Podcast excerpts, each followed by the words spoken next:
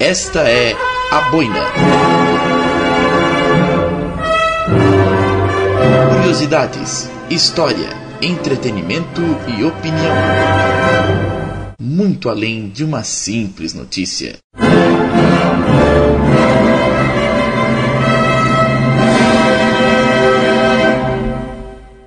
O futuro chegou.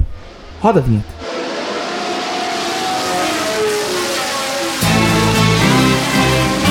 Raining and Marbles.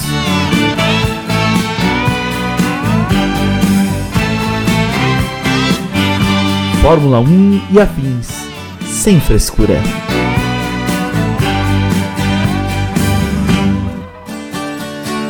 Chose a life in circuses. Jumped into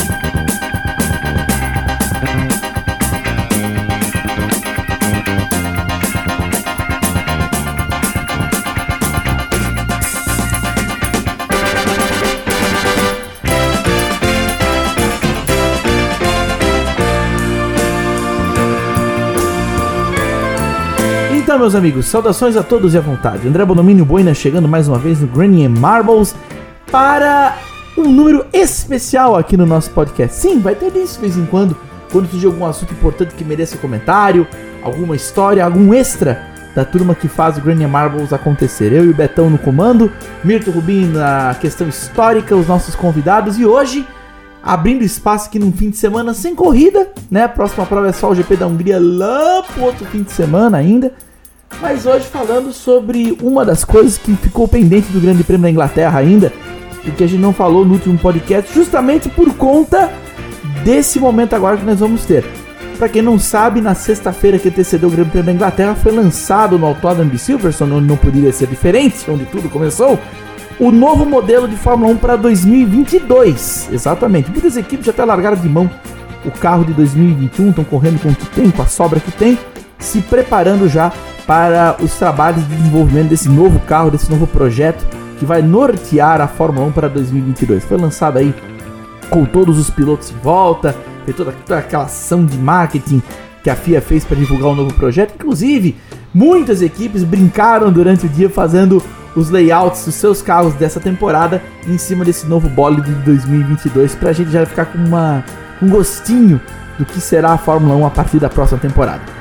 Mas será que a mudança aerodinâmica, porque é de motor, vai vir só lá para 2025, vai demorar ainda um tempo e pode trazer até novas equipes, novas montadoras, é o que o pessoal está esperando?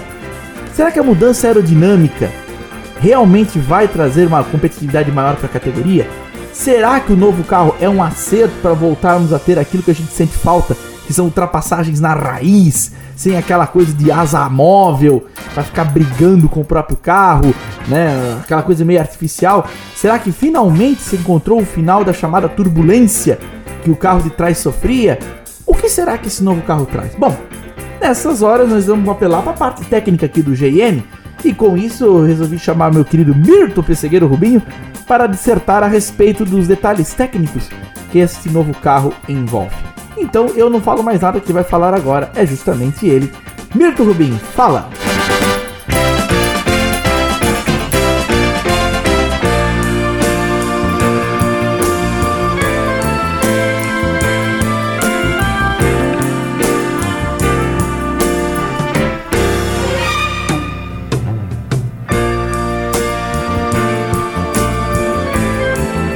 Bueno, vamos lá. Sobre o carro de 2022, a aerodinâmica vai estar, por um lado, mais básica, né? Como a gente tem conversado em muitos lugares, com os bicos com sem tantas coisas, com alguns penduricalhos a menos e o efeito solo. Esse efeito solo vai trazer muito desafio pelo seguinte: primeiro, que você tem que pensar na turbulência no carro de trás, que em teoria vai diminuir drasticamente. Isso vai ajudar a tornar as coisas mais legais. Por outro lado, talvez o grande receio da dona FIA é, a gente voltar a ter velocidades de curva tão assustadoras quanto a gente tinha nos idos anos 80. Porém, a gente sabe que o cockpit hoje é muito mais robusto. Coisas como o que aconteceu com o Pirroni Villeneuve em 82 são bem coisa do passado mesmo, creio eu. Porque, bom, o que aconteceu com o Grosjean, imagina se fosse aquele cockpit de 82 que tinha acontecido, né?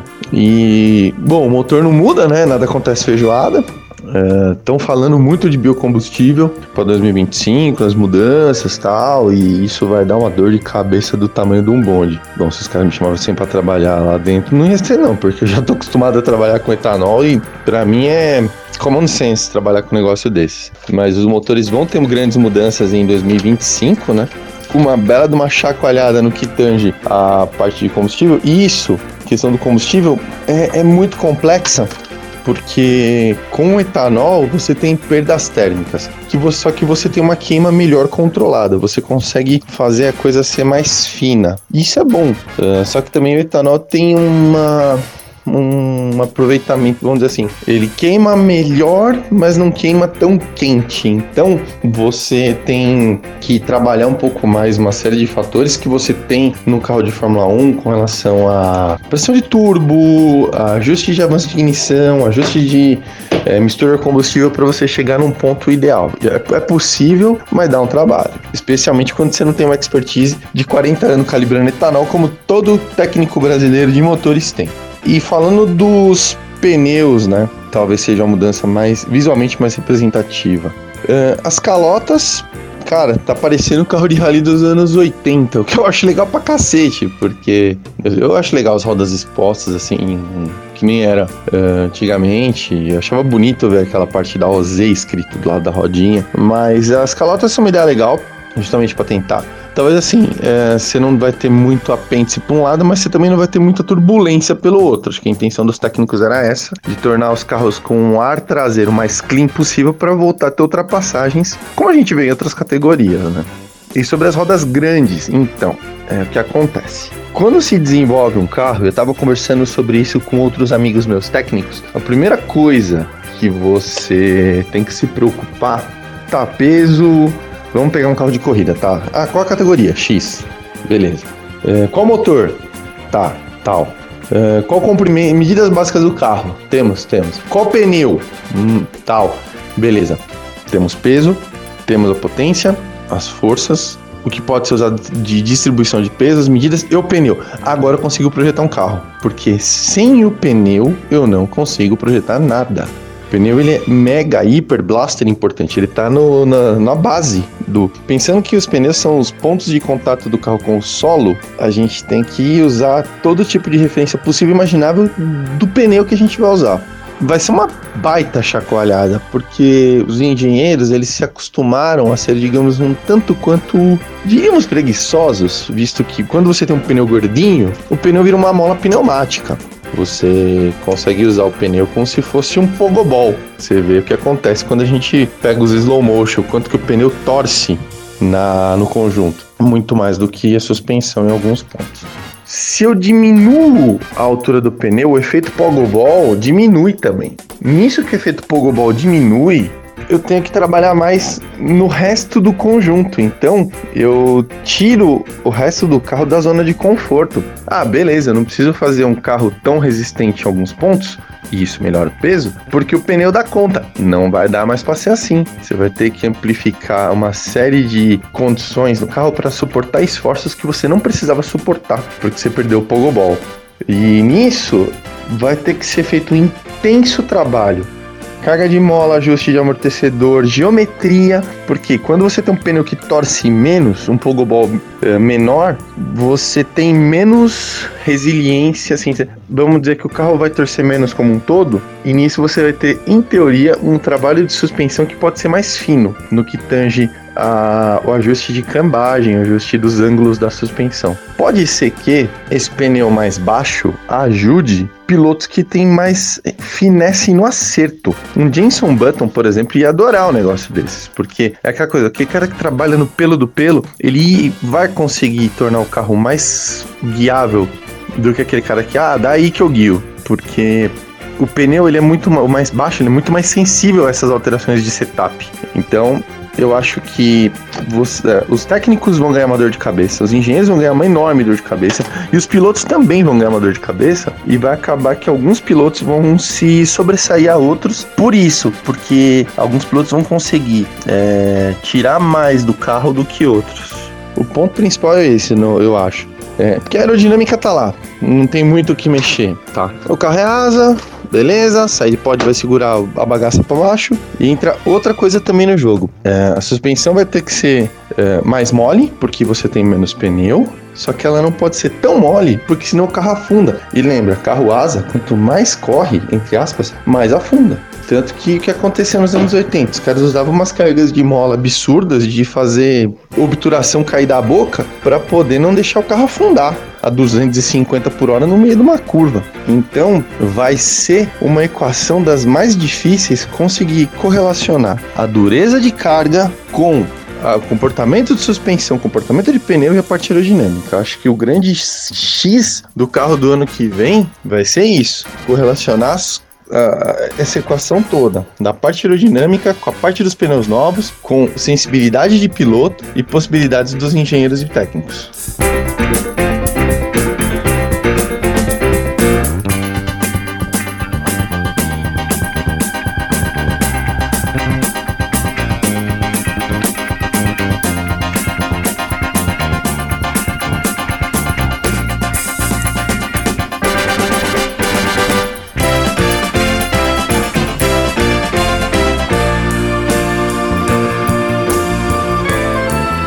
Aí, portanto, o grande Mirto Pessegueiro Rubinho trazendo aí os detalhes das suas seus apontamentos a respeito do novo carro da Fórmula 1 para 2022, né? Breve nas suas concessionárias, nas suas televisões, portanto. E agora, antes de encerrar esse podcast, eu gostaria, é um podcast rápido, não vai ser muito longo, mas eu gostaria de chamar um amigo que nos acompanha já há muito tempo e que faz um trabalho lindo para a história do motorsport como um geral. Nós vamos chamar aqui com muito ele acompanha a gente no Granny Marbles quase que toda a vida quando temos as corridas clássicas, os nossos podcasts, tá lá no grupo também discutindo aí sobre os últimos detalhes das últimas corridas, mas o que me impressiona nele é essa essa fama que ele agarrou de relicário. Ele é paulista, tem 30 e alguma pedrada de anos, quase a minha idade, novinho pra caramba que nem eu. Acompanha a Fórmula 1 desde o final dos anos 80 e em 96 ele começou a anotar tudo. De repente, em 2009, ele resolveu derrear esses seus conhecimentos e suas anotações curiosas sobre o mundo do automobilismo. E aí eu não falo só de Fórmula 1, eu falo de tudo mesmo, tudo, tudo, tudo, tudo, tudo, num blog que esses dias agora completou uma dúzia de anos. Quem dera o Granny Marbles um dia chegar a tanto. Bom, a boina já tem cinco. O Granny Marbles, se for contar desde a fundação minha com o Douglas Sardo, foi fundado em 2015 também, então nós estamos com 5. Mas ele vem fazendo esse trabalho lindo de armazenar na internet todos os seus conhecimentos e suas anotações sobre Fórmula 1 desde 2012, desde 2009, perdão, e vem fazendo bonito desde então. E a gente fica sempre aguardando qual é a efeméride que ele vai lançar no grupo do GM pro pessoal ficar se inteirando aí pra história. Eu chamo esse esse para falar aqui com a gente a respeito desse desse espaço que é o Volta Rápida, o grande Paulo Abreu. Por favor, Paulo, conte-nos um pouco mais sobre o que é o Volta Rápida, que se trata esse verdadeiro relicário do automobilismo na internet. Faz favor. Olá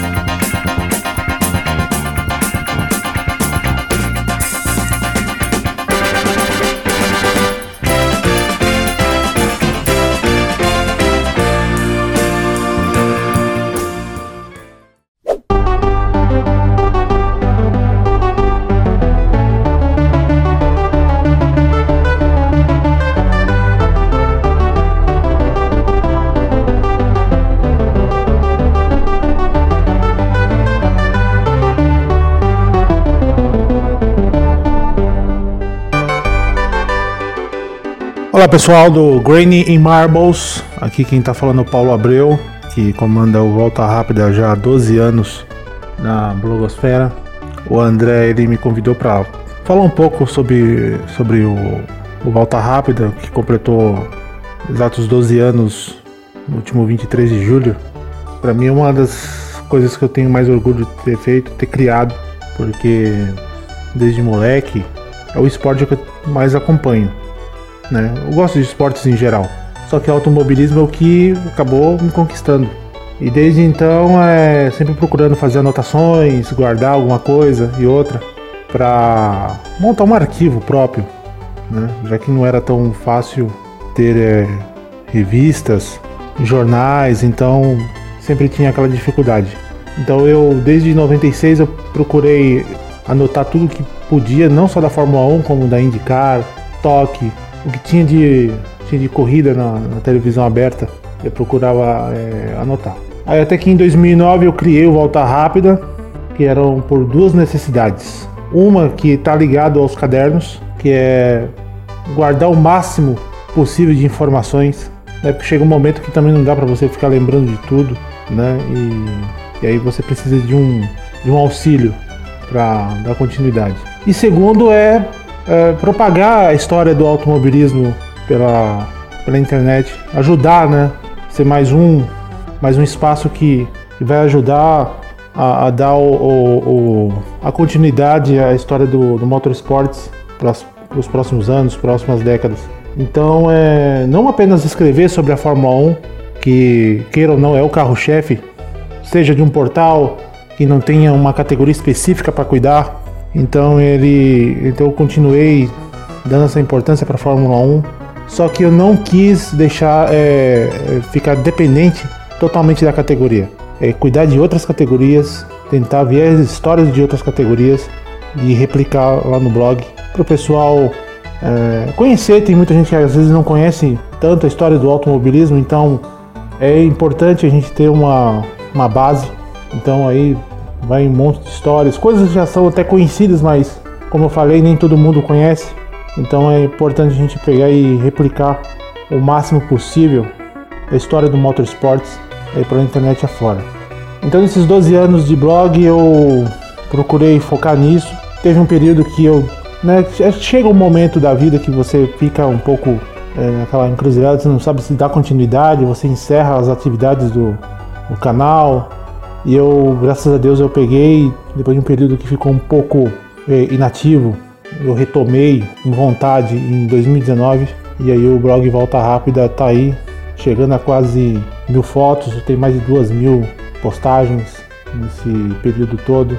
E eu fico muito feliz quando as pessoas né, vão, acessam, comentam, compartilham os, os posts. É um sinal que tem sido, tem sido de grande utilidade, tem sido feito algum, vamos dizer assim, um sucesso, tem agradado. Então eu fico bastante feliz, é um, é um grande, é, é uma, uma forma de reconhecimento, é um combustível para que a gente continue a trabalhar com o automobilismo e dê esse panorama todo do que é o automobilismo atual, o automobilismo antigo e talvez, quem sabe, palpitando um pouco sobre o automobilismo do futuro. Então é o Volta Rápida ele, ele procura ter um pezinho em cada época do, do motorsports, né, com bastante cuidado porque a gente sabe que as pessoas são muito críticas e, e às vezes as críticas não são críticas construtivas.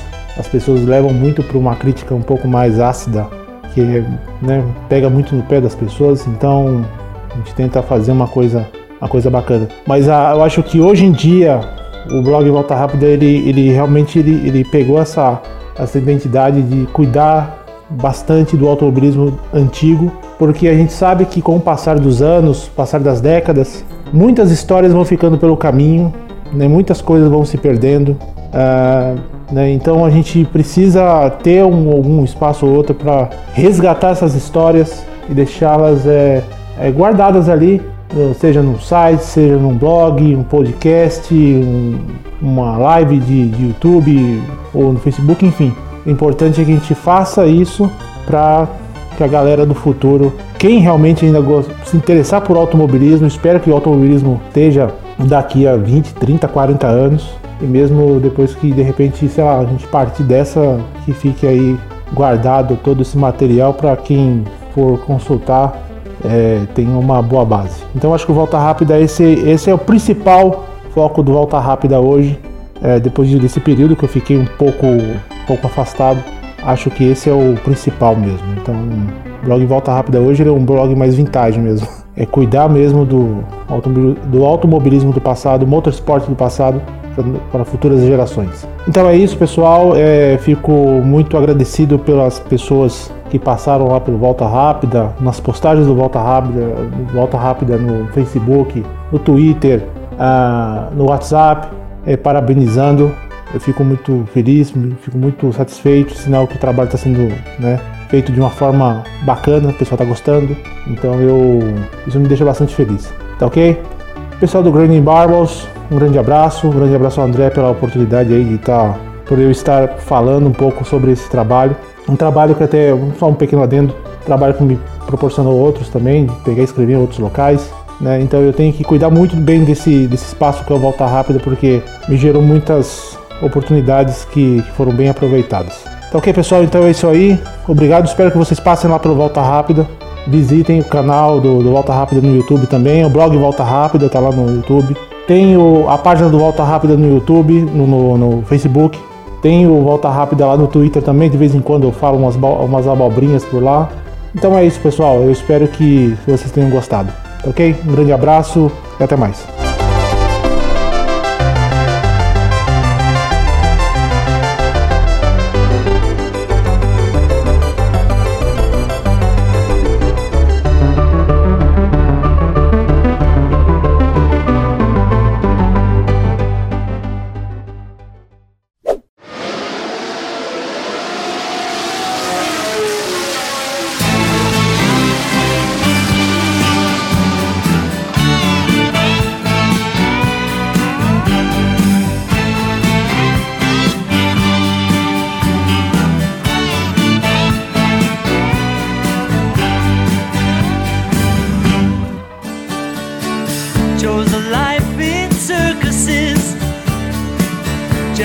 Pois bem, então esse foi o nosso querido Paulo Abreu, trazendo aí um pouquinho do seu trabalho à frente do Volta Rápida. 12 anos não é pra ninguém, é só o que eu digo, tá bom? É só o que eu digo. É bonito ver um trabalho desse, porque são poucos os sites em português que a gente encontra conteúdo histórico sobre automobilismo no geral. E aí eu não falo só de Fórmula 1, eu falo de Indy, falo de protótipos, é, várias coisas que eu já encontrei por lá e que a gente vicia. Se a gente não tem autocontrole, a gente vai lendo, vai lendo, vai lendo e não para mais, né? Então quem quiser lá, só procurar no Google blog Volta Rápida por Paulo Abreu, pode botar atrás, né? O letreiro tá em vermelho com contorno laranja. O endereço é Volta Rápida, tira o A do, do Rápida, né? Volta RP, RPIDA, vamos dizer assim, .blogspot.com, mas é mais fácil procurar no Google, vai achar de qualquer jeito, tá bom? E também tem o blog Volta Rápida no YouTube. Eu ainda não vi os vídeos lá com mais um pouco mais de tempo, mais de calma. Mas é algo que eu vou fazer com toda a certeza, pode ter, sem sombra de dúvida, tá? Abreu, aquele abraço, obrigado pelas palavras. E cara, a gente se encontra pelas curvas aí do Granny Marbles também. Sempre que quiser, tua cadeira cativa tá aqui também. Pode ficar à vontade para trazer as suas, os seus arquivos, seus relicários aí junto com o Grande Mirto também. O nosso relicarista, né, o Mirto Rubim, com histórias, historietas, coisas do tipo. Que hoje, né, botou a roupa de técnico e trouxe conteúdo aí a respeito do novo Fórmula 1 para 2022. Senhoras e senhores, sigam a Boina nas redes sociais, facebook.com.br blogaboina, arroba blogaboina no Instagram e eu também, André Bonomini, underline boina no Instagram. Né? Um abraço também pro grande Betão Taborda, que também voltará dentro em breve com alguns extras e coisas do tipo. E a gente volta a falar de Fórmula 1 no Grande Prêmio da Hungria, se não surgir nada de novo nesse meio tempo. Um girassol para você, forte abraço, até a próxima, tchau!